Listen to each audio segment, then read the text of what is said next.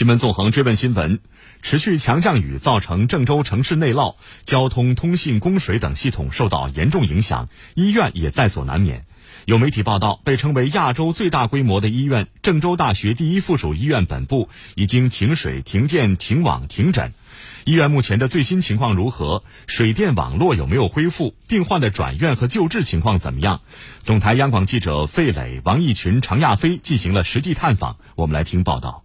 昨天下午三点钟，来自河南省漯河市的十九岁男孩王永康和其他病患们拿着行李，在郑大一附院十号病房楼的一楼焦急地等待着。他九岁的弟弟身患白血病，因为医院水电网全部停了，必须进行转院。从昨天晚上八点左右吧，越下越大，底下就全部淹了。这边就是停电了嘛，然后地下室也都全部淹了，药品什么也没法送过来，水网也没有了。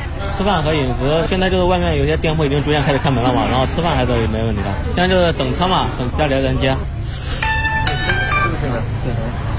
喂。喂。你到了吗？到了。到院，你刚刚到院，你像王永康弟弟这样的病人还有很多。据了解，这些有继续住院需求的病人，都将被转运到河南省儿童医院、郑州市中心医院、郑州市中医院、郑州市人民医院、郑大一附院郑东院区等医院。病患家属：郑州的李先生。就是说，你出院之后，然后回头。到时候再回来，再来去办理继续住院也好，办出院也好。现在因为没有电嘛，所有的办公的东西都没法去运行。我们先回去，因为他医生、护士也给我们讲，东区医院面可能也会出现人爆满这种情况，到时候可能也是治疗上面也会存在一些问题。郑大一附院主管业务的副院长苟建军告诉中国之声记者，目前医院全体上岗进行抗灾和救治转移病人，在停电后第一时间启动了应急预案，建立重症病区里的电路，用郑州市政府送来的配电车保证重症病区里的供电，并且制定了详细的保证病患安全的转运措施。截至昨天傍晚，目前已经转移了三分之二的患者。一个首先把重症病人转移到我们的郑东院区。和我们兄弟医院的重症科，到现在目前为止啊，重症病人已经转移完毕。另外说，为了保证普通病人呃在院的治疗和生活保障，我们也启动了和医院区所有病人的转移。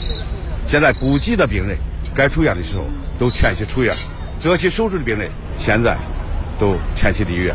另外，现在需要做的病情还比较急、比较大的疾病。我们现在转移到我们郑东院区，到目前为止，整个工作啊非常顺利。苟建军说，现在医院遇到的关键问题是通讯难以保持畅通。因为啊，在整个救灾过程中啊，通讯是联络的一个有效的渠道。现在我们都靠我们人人传递信息，所以说难度非常大。现在通讯还是不是太畅通。因为近日连续降水，郑大一附院的地下室积水严重。里面的一些供电设备受到严重影响，直接影响到了医院的水电网。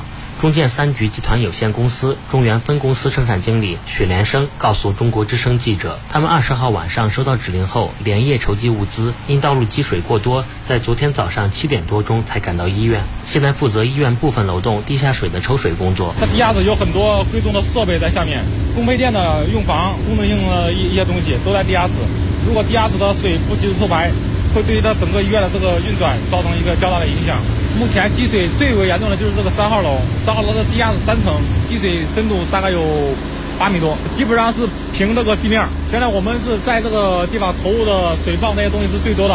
放了差不多有三十多台，我们又另外增加了几台大一点的设备，可能还会更快一些。估计把三号楼抽完得二十二十个小时左右吧。对于郑大一附院附近通讯不畅的问题，中国电信河南分公司战略客户部卫健中心总经理郭谦告诉中国之声记者，主要还是因为供电问题，他们会全力保障留守到医院来电。郑大一附院呢，这是我们中国电信的这个重要保障的医院之一啊，因为我们的基站是站在他们的这个是大楼里边的，一旦他们没有电，他们就没有实信号，所以我们只能用这个应急保障车来保障他们的通讯。我们从昨天晚上的一点二十分，我们绕着环路是过来了，我们其实绕了大概是三四个小时才绕过来。现在是我们一直留守到医院来电。